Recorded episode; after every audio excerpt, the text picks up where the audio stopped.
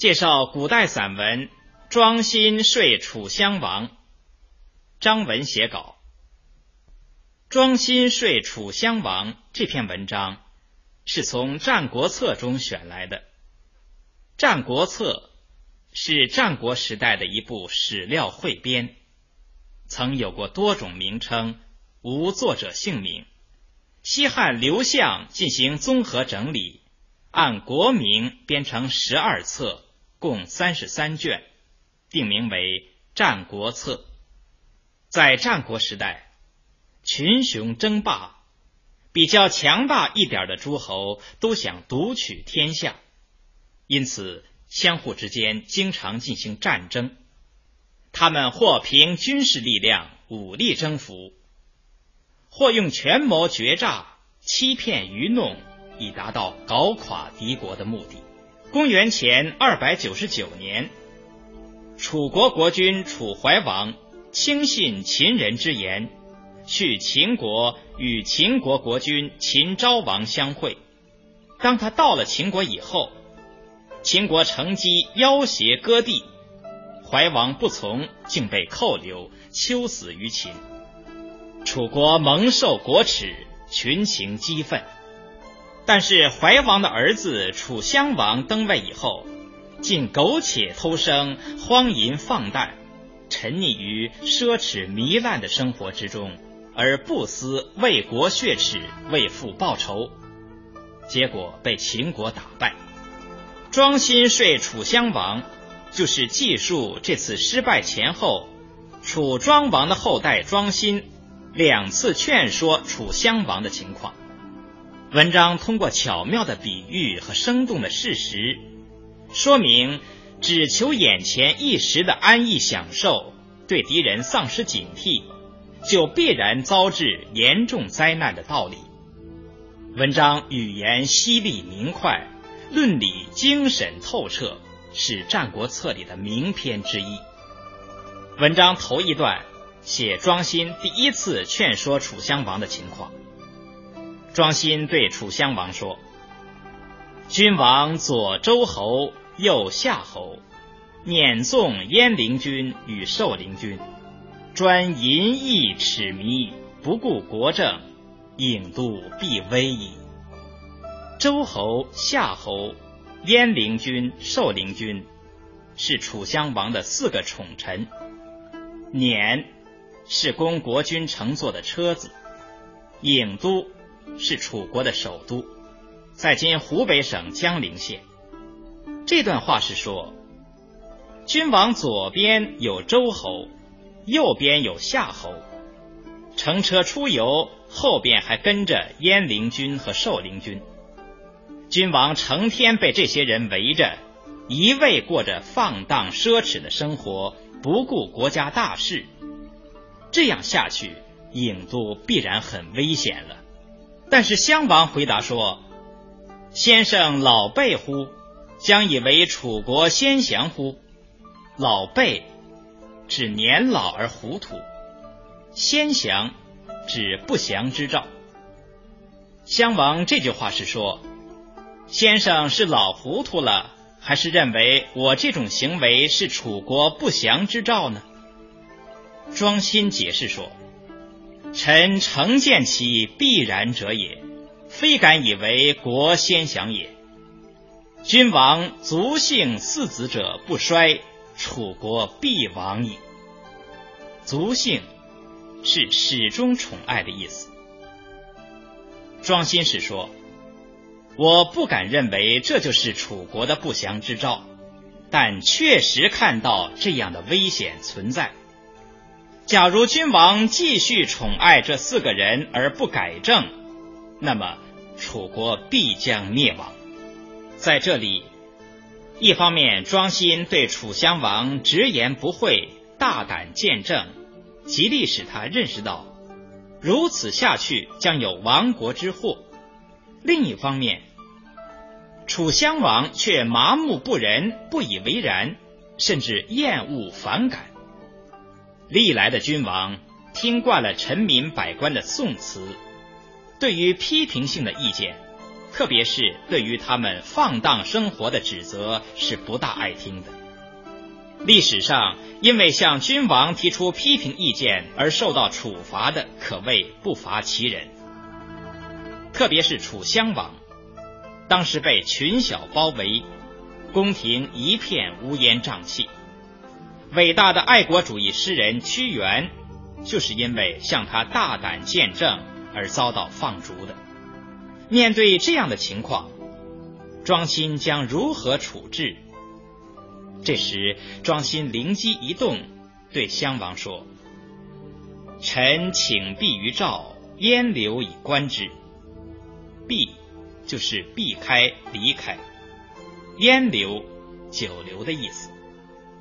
他是说，我请求到赵国去躲避一下，留在那里以观形势的发展。他的这一要求，从表面上看来。”只是表示如若不信，请走着瞧这样的意思，但也不能排除远走高飞，以防不测这样的含义。这显示出庄辛考虑问题老练干达，严密周详。楚国的遭遇果然如庄辛所预料的那样。庄辛去之赵，留五月。秦国举燕、郢、乌、上蔡、陈之地，襄王留偃于城阳。郢就是郢都，留偃是流亡困迫的意思。城阳在今河南省西县北。庄辛到了赵国以后五个月，秦国果然举兵攻拔了郢都以及燕、乌。上蔡、陈等地，襄王被迫流亡困迫在城阳。血的教训使襄王认识到庄辛劝告的正确性，因而感到有必要重新求教于他。于是使人发邹征庄辛于赵。邹指车马，征赵请的意思，就是说。襄王派车马到赵国去，召请庄辛回到楚国来。庄辛答应了这一要求。这段文字不长，但在全文起着承上启下的作用。一方面，他以事实证明了庄辛估计形势、分析利害、预见未来的高度准确性，从而给庄辛与襄王的争论做出了结论。另一方面，秦国的沉重打击给襄王以深刻的教训，这就为庄辛第二次说服襄王提供了有力的论据。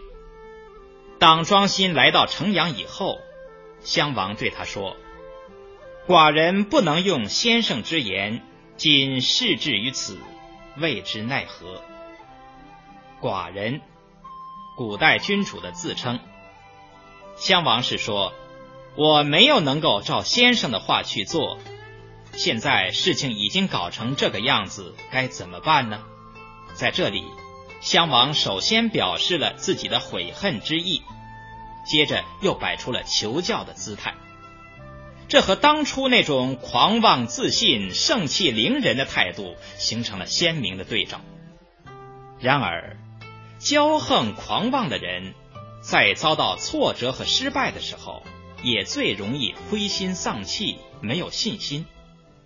所以，庄辛首先就从增强襄王的信心入手。他对襄王说：“臣闻比语曰：‘见兔而顾犬，未为晚也；亡羊而补牢，未为迟也。’臣闻昔汤武以百里昌。”桀纣以天下亡，今楚国虽小，绝长续短，有以数千里，岂特百里哉？比语，俗语的意思。劳指羊圈，汤是商代开国之君，武是周武王，周代开国之君。这二人被认为是历史上的贤明国君。桀是夏代最后一个君主，纣是商代最后一个国君。这二人都是历史上有名的暴君。庄辛这段话是说：“我听到俗语说，如果在看到兔子以后，能马上把猎狗放出去捕捉，也还不算晚。如果羊圈坏了，羊逃走了，这时候赶紧把羊圈修好，也还不算迟。我还听说。”当初商汤和周武靠百里土地，竟然使国家兴盛起来，而夏桀和商纣却丢失了天下。如今楚国虽小，但是截长补短，也还有数千里，比商汤和周武的百里之地要多得多了。庄辛的这段话，用见兔顾犬，亡羊补牢。说明要重整基业，尚为时不晚。用汤武桀纣，说明国家能否繁荣昌盛，关键在于国君是否贤明。用楚国尚有数千里土地，说明要复兴楚国，完全有其可能。既然如此，未今之计，襄王该怎么办呢？关键在于。要让他从这次失败之中总结出应有的经验教训，所以庄辛接着说：“王独不见夫清灵乎？六足四翼，飞翔乎天地之间，辅着文盲而食之，养成甘露而饮之，自以为无患，与人无争也。不知夫无耻童子，方将调夷交思。”加几乎四忍之上，而下为蝼蚁食也。蜻蜓就是蜻蜓一类的昆虫。庄心是说，君王难道没有看到蜻蜓吗？六只腿，四只翅膀，在空中自由飞翔，吃蚊虫，喝露水，自以为无忧无虑，与别人无所争夺。不知道孩子们正要用调好的胶液涂到丝上，将把它从十多米高的空中摘下来，而拿去喂蝼蛄和蚂蚁啊！这一段通过小蜻蜓的不幸遭遇，说明只图目前安逸而放松警惕，必然带来灾难的道理。但是在自然界里，蜻蜓毕竟是很小的动物。所以，庄心又以比它大的黄雀为例，继续阐述。原文是这样的：“夫青灵其小者也，黄雀因是矣。俯着白鹂，仰其茂树，鼓翅奋翼，自以为无患，与人无争也。不知夫公子王孙，左携弹，右射丸，将加几乎十人之上。”以其类为招，昼游乎茂树，夕调乎酸咸，疏忽之间，坠于公子之手。类为井字之物，也就是脖子。招指射击的目的物。疏忽是请客的意思。庄心这段话是说，蜻蜓这类昆虫的不幸。毕竟是其中的小事啊。黄雀也同样如此，他在地上啄食白米，在树林里玩耍休息，鼓动着翅膀奋力飞翔，自以为无忧无虑，与别人无所争夺。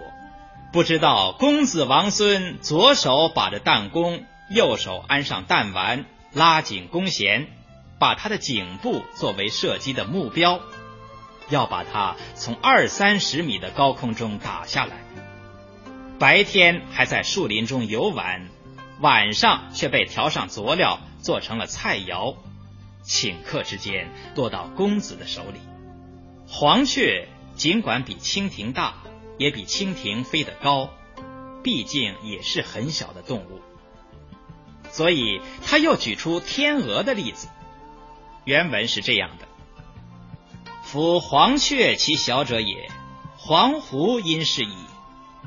由于江海烟呼大沼，腐浊善离，养孽灵衡，奋其六合而临清风，飘摇乎高翔，自以为无患，与人无争也。不知夫射者，方将修其婆炉，治其增浊，将加几乎百忍之上，被罕婆饮微浊，则清风而云矣。故昼游乎江河，夕调乎鼎奈。黄鹄就是天鹅，六合指鸟的大羽毛的翅膀，婆是实质的箭头。炉是黑弓，鼎鼐都是古代烹煮的器具。这段话译成现代汉语，意思是说，黄雀的不幸是其中的小事啊。天鹅也同样如此，它在江海里游弋，在大池边休息，捕捉鳝鱼、鲤鱼，吃着灵衡等水草。不知道射手们正准备石头制的箭头，将使自己在二三百米高的空中被打中，带着锐利的箭头，拖着清细的丝线从清风中掉下来。所以白天还在江河里游玩，傍晚就被放到顶奈里去了。蜻蜓、黄雀和天鹅都是能在天空飞翔的动物。它们的大小不同，飞翔的本领也不一样。但是，由于自以为无患，与人无争，结果分别从十多米、二三十米以至二三百米的高空被打落下来，遭到同样悲惨的命运。庄心用这三种动物做比喻，说明只图玩乐、放松警惕、没有戒备，必然遭到严重的不幸。比喻简单，道理深刻，听来饶有趣味，又深受启发。运用巧妙生动的比喻，通过有趣的寓言故事来说明深刻的道理，不仅是这篇文章的一个特点，也是《战国策》其他篇章的一个特点。如姜乙以狐假虎威说楚宣王，苏代以义蚌相持。